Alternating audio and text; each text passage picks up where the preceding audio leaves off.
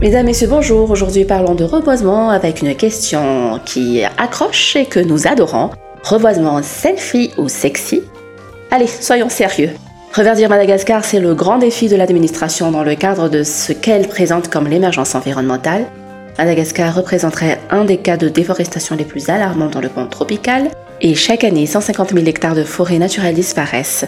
Un texte de Vetsnaval Ravalmanan reprise par Mota. Reboisement, selfie ou sexy? La phrase est provocante, mais révèle une certaine envie de la part des jeunes de faire les choses bien comme il faut. La saison des reboisements est généralement le théâtre de mobilisations joyeuses, aussi bien auprès des institutions que du secteur privé.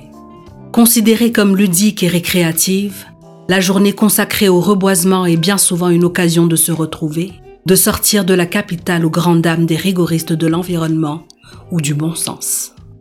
Espèces autochtones. Nous allons augmenter les superficies à reboiser à 75 000 hectares chaque année à compter de cette campagne de reboisement 2023. Nous allons également orienter notre stratégie nationale de reboisement vers un reboisement utile et de proximité afin de répondre aux besoins quotidiens de la population malgache. Les communautés locales sont impliquées dans le reboisement et le suivi par le billet des travaux IMO.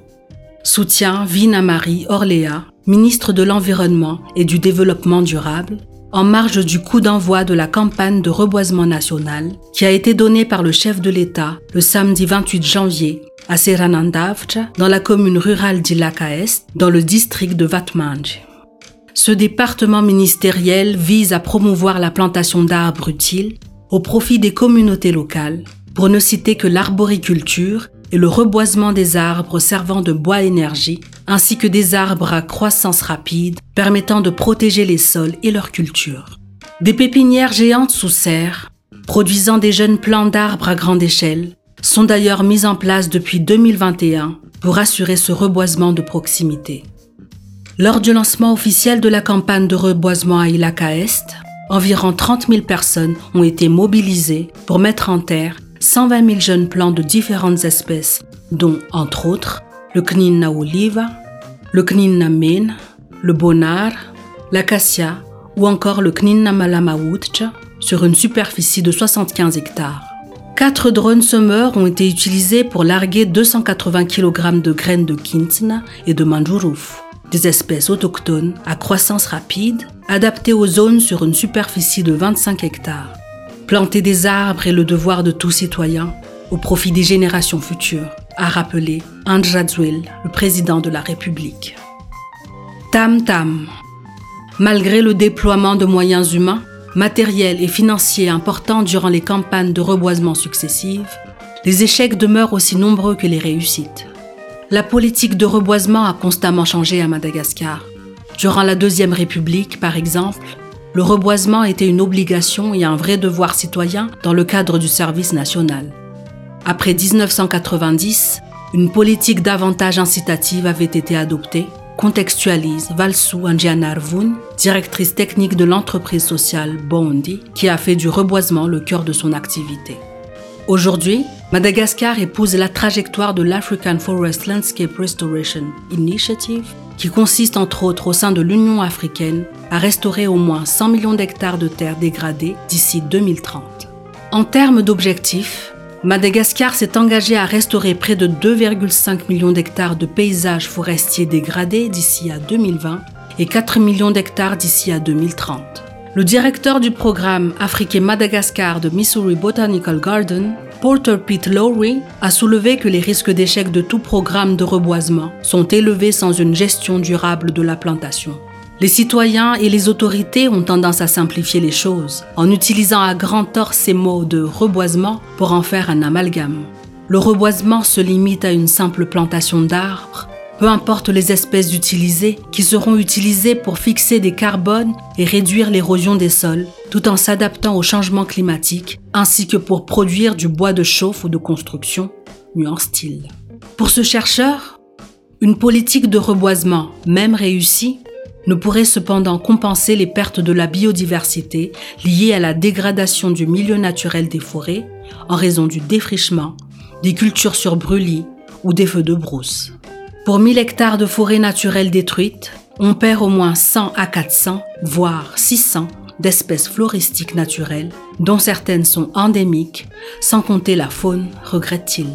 Dans la zone de reboisement Seranandavcha, de nombreuses espèces de jeunes plants, dont des espèces autochtones, des espèces endémiques, des espèces introduites et des propagules pour les mangroves, ainsi que des plantes d'arbres fruitiers pour l'agroforesterie, ont été reboisées selon les besoins des communautés locales et les conditions pédoclimatiques des régions.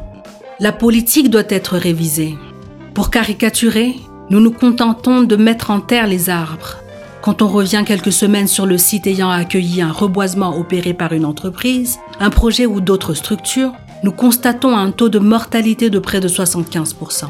Les reboisements demeurent un tam-tam médiatique, mais la création d'impact est mineure, déplore Valsu Anjanarvun. Gestion durable. Les expérimentations sont nécessaires pour avoir des résultats et des connaissances scientifiques concrets sur les espèces qui sont adaptées aux conditions climato-agroécologiques de chaque zone de reboisement. Il faut utiliser au moins une dizaine d'espèces différentes à planter dans trois endroits ayant des conditions différentes. Cette méthode est également très efficace pour choisir le meilleur coût-bénéfice, insiste Porter Pete Lowry. Les ambassades de l'Inde, de la Chine et du Royaume-Uni à Madagascar ont prêté main forte pour mener à bien ce projet de reforestation à grande échelle en assurant entre autres le labour du site de reboisement via un système de mécanisation. Des emplois locaux ont pu être créés car les communautés villageoises ont été mobilisées pour faire la campagne de reboisement et la mise en place de pare-feu. Le taux de réussite de ce projet de reforestation a atteint plus de 90%. En effet, des techniciens du ministère de l'Environnement et du Développement durable ont préalablement fait des études climato-agroécologiques pour étudier les variétés d'espèces adaptées à cette zone. Mieux encore, celle-ci a également été épargnée par les feux grâce à la mobilisation de la population locale. Des ménages ruraux ont témoigné qu'ils ont été recrutés pour mettre en place des pare-feux. Des parcelles de terrain ont également été mises à leur disposition pour pouvoir cultiver, entre autres, du manioc en vue de subvenir à leurs besoins. Ce genre d'approche devrait faire tache d'huile pour que le reboisement soit une réussite. La politique idéale est que toute action menée puisse déboucher sur des résultats tangibles et qui s'inscrivent sur le long terme. La mise en terre est importante, mais l'impact l'est également tout comme l'utilisation de l'arbre à travers une gestion durable, explique la directrice technique de l'entreprise sociale Bondi. Plus de 100 acteurs ont défini ensemble une charte de bonnes pratiques de reforestation pour faciliter le reverdissement de Madagascar à travers un guide.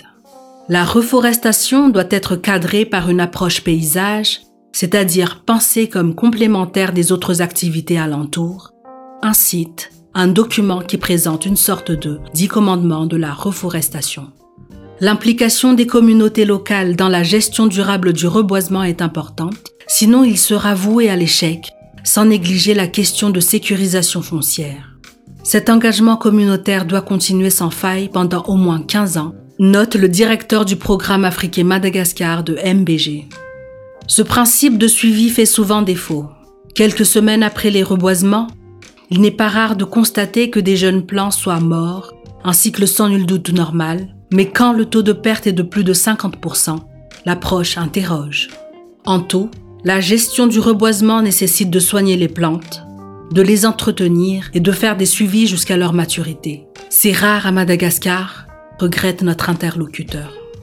Le reboisement effectué par le gouvernement sur le site proche de la nouvelle ville, Atima Bewumbi, Mirtiatusk, est l'exemple à ne pas suivre. D'ailleurs, le think tank Indri a sorti la sulfateuse pour dénoncer le reboisement effectué par le gouvernement le 18 février sur le site de Tanamaswanj, un acte effectué bien trop tard dans la saison des pluies et qui constitue l'exemple de ce qu'il ne faut pas faire. Valsu Anjianarvun partage elle aussi son désarroi. Il est regrettable de constater que, parfois, ce sont les campagnes massives médiatisées qui sont valorisées lors des reboisements non pas l'acte en lui-même. Nous nous contentons du tam-tam médiatique, mais quand on fait le suivi, le taux de réussite est très bas, conclut-elle. L'utilisation des drones a le vent en poupe. N'utilisez ni pelle ni bêche pour planter des arbres. La révolution est en marche. Madagascar a décidé d'expérimenter une approche innovante. Durant le lancement de la campagne de reboisement, des drones avaient été utilisés. il faudrait un peu de recul pour déterminer si la méthode fonctionne réellement. Les graines pourraient germer automatiquement si le largage est effectué dans une forêt humide intacte, dans laquelle le milieu naturel s'autogénère et se maintient indéfiniment sans intervention humaine. Juge Porter Pete Lowry, le directeur du programme Afrique et Madagascar de Missouri Botanical Garden. Le reboisement par drone rencontre de plus en plus de succès. Airseed Technologies, une start-up australienne, a réussi à développer des appareils volants capables de semer deux graines en une seconde. Ces précieuses graines sont protégées par une enveloppe de biochar permettant d'enrichir les sols. Le biochar est une poudre de charbon obtenue par pyrolyse de déchets agricoles et capable de séquestrer du carbone. En plus de protéger les jeunes pousses des oiseaux, des insectes et des rongeurs, cette matière écologique améliore la capacité de rétention de l'eau et des nutriments des sols. La start-up est ambitieuse. Elle espère planter 100 millions d'arbres par an dès 2023. L'utilisation de drones peut accélérer le reboisement et alléger les coûts logistiques, souvent importants, mais comme la technique traditionnelle, elle requiert des préalables, notamment dans la grande île. Si les graines sont larguées dans des zones fortement impactées par l'activité humaine, il faut les soigner en les faisant germer, en les gérant et les protégeant contre les feux, sinon la chance de réussite est faible. En même temps, ces graines pourraient être en concurrence avec d'autres végétations sur place poursuit le directeur du programme Afrique et Madagascar du MBG.